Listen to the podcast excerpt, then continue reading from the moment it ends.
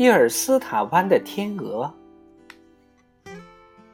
整个梅拉伦湖地区最安全的水鸟栖息场所是伊尔斯塔湾，它是埃考尔松德湾里最靠里的部分，而这个湾又是北桦树岛湾的一部分。那个岛又是梅拉伦湖伸进乌普兰省的狭长部分的第二个大湾，这样湾中套湾。自然就十分安宁。伊尔斯塔湾湖湖岸平坦，湖水很浅，芦苇丛生，就像桃根湖一样。虽然它不像桃根湖那样以水鸟之湖闻名遐迩，但是它也是个环境优美的水鸟乐园，因为它多年来一直被列为国家保护对象。那里有大批天鹅栖居。而且，古老的王室领地埃考尔松德湾就在附近，因此王室禁止在此地的一切狩猎活动，免得天鹅受到打扰和惊吓。阿卡一接到那个口信，听说天鹅有难需要帮助，便义不容辞地飞速赶到伊尔斯塔湾。那天傍晚，他带领着雁群到了那里，一眼就看到灾难委实不轻。天鹅筑起的大窝被风连根拔起，在狂风中滴溜溜地卷过家湾。有些窝巢已经残破不堪，有的被刮得底儿朝天。早已产在窝里的鹅蛋沉到了湖底里，白花花的，一个个都可以看得见。阿卡在加湾里落下来的时候，居住在那里的所有天鹅都聚集在最适合于避风的东岸。尽管它们在大水泛滥中横遭折磨，可是他们那股捐狂傲世之气一点儿也没有减少，而且他们也不流露出丝毫悲伤和颓唐。千般烦恼，百种忧愁，哪里值得？他们自嘲自解地说道：“反正湖岸上草根和草杆的事，我们很快就可以又筑起新的窝巢。”他们当中谁也不曾有过要陌生人来相救的念头。他们对狐狸斯密尔把大雁们叫来的事情，茫然的不知道。那里聚集着几百只天鹅，它们按照辈分高低和年龄长幼依次排列，年轻和毫无经验的排在最外面，年老睿智的排在最里面。在这圈天鹅的最中心处是天鹅王达克拉和天鹅王后斯福弗里，他们俩的年纪比其他天鹅都大。而且可以把大多数天鹅都算作自己的子女。天鹅王达克拉和天鹅王后苏努弗里杜里揣着天鹅的家族史，能够从头细数他们这一群天鹅在瑞典还没有在野外过日子的那段历史。早先，在野地里是休想找到他们的。天鹅是作为贡品进献给国王，像全养在王宫的沟渠里和池塘里的。但是，有一对天鹅侥幸从那里凡人逆位的宫廷中逃脱到自由的天地来。现在居住在这个家湾里的天鹅，都是由它们生育繁衍而来的。如今，在这一带有不少野天鹅。它们分布在梅拉伦湖的大小夹湾里，还有陶根湖、胡恩堡湖等湖泊里。不过，所有这些天鹅都是伊尔斯塔湾那些天鹅的后代，所以这个夹湾里的天鹅都为它们的后代能够从一个湖泊繁衍到另一个湖泊而自豪不已。大雁们巧落到了西岸，阿卡一看天鹅都聚集在对岸，就立即转身朝他们求水过去。他对天鹅居然派人来请他助一臂之力感到非常诧异。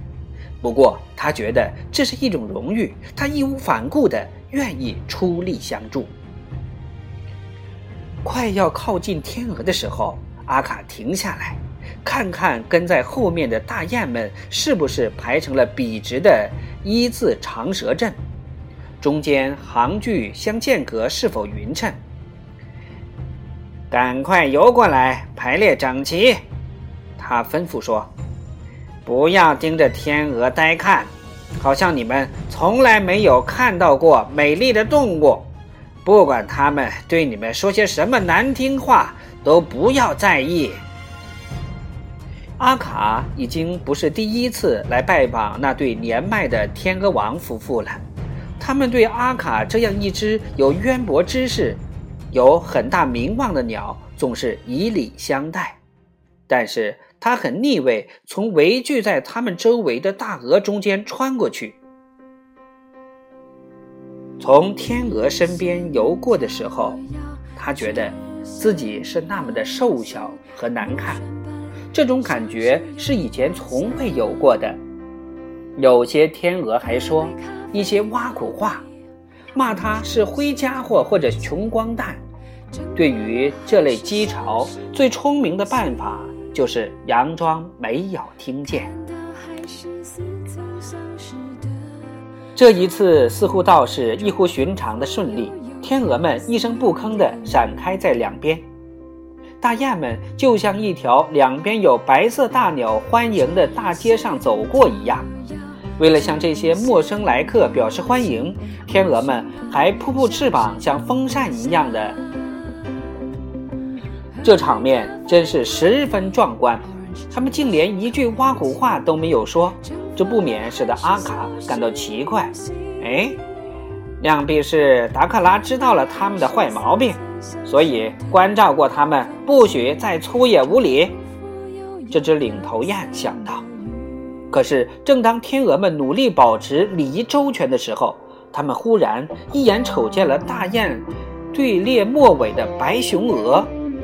这一下，天鹅当中一片哗然。惊叫和怒斥声使得这个整齐的队伍顿时骚乱起来。那个是什么家伙？有一只天鹅叫道：“大雁难道打算弄点白羽毛披在身上来遮丑？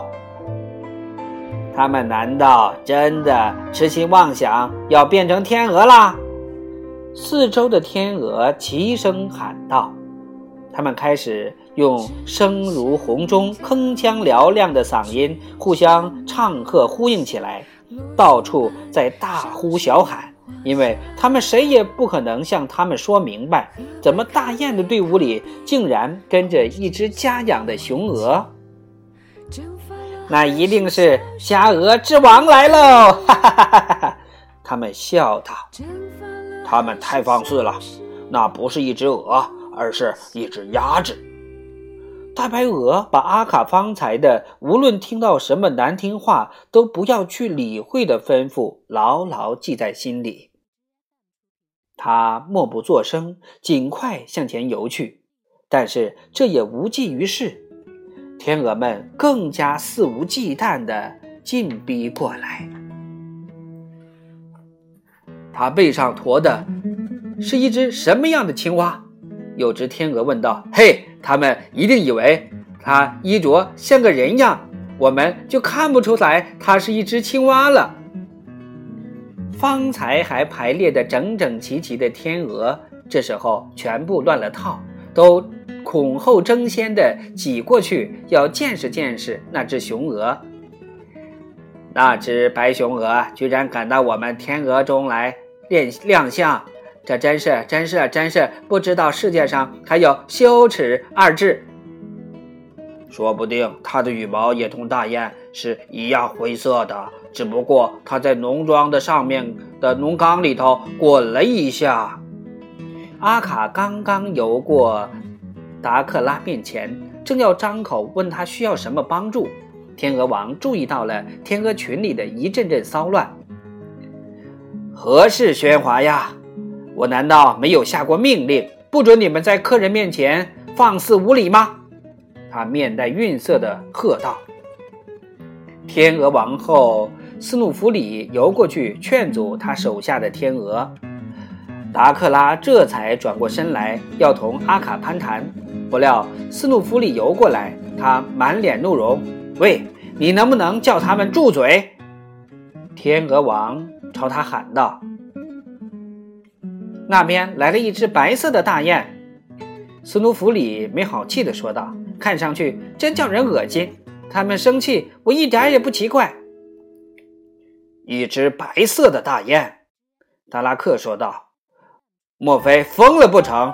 这种咄咄怪事怎么会发生？你们一定是看花了眼。”雄鹅莫顿身边的包围圈收缩的越来越小了。阿卡和其他大雁想游到他的身边去，但是他们被推来搡去，根本挤不到雄鹅面前。那只老天鹅王的力气要比别的天鹅大得多，他赶紧游过去，把那些天鹅推开，闯开了一条通到白鹅那里去的路。但是当他亲眼看到水面上确实有一只白色大雁，就也像别的天鹅一样勃然大怒，他愤愤地大呼小喊。径直朝雄鹅莫顿扑了过去，从他身上啄下几根羽毛。我要教训教训你这只大雁，怎么敢打扮成这副怪模样，跑到天鹅群里来出丑？他高声叫嚷：“快飞，雄鹅莫顿，快飞，快飞！”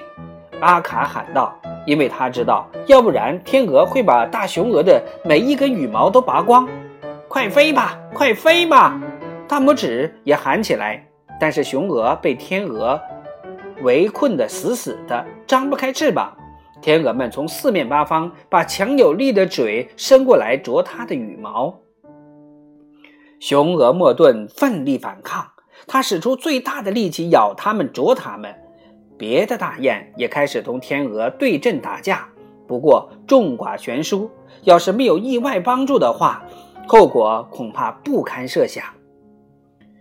有只红尾渠发现大雁们陷入了天鹅的重围，脱身不得，便立即发出小鸟聚众驱赶苍蝇的那种尖声鸣叫。它刚叫了三次，这一带所有的小鸟都急匆匆朝向伊尔斯塔湾飞过来，它们周周啾啾，铺天盖地，仿佛无数射出的弦的利箭一样。这些鸟儿虽然身体瘦小而没有力气，但是众志成城，朝着天鹅直扑下去。它们围住天鹅耳朵边尖叫，用翅膀挡住天鹅的视线。它们振翅拍翼，哄乱纷纷，使得天鹅头晕眼花。它们齐声呼喊：“天鹅真不害臊！天鹅真不害臊！”这使得天鹅心烦意乱。这些小鸟的袭击仅仅持续了片刻，但是当小鸟扬长飞走后，天鹅清醒过头脑来一看，大雁们早已振翼飞向加湾的对岸去了。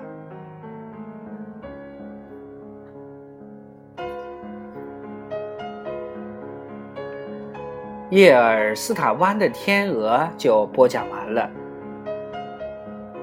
明天我们接着讲新来的看门狗。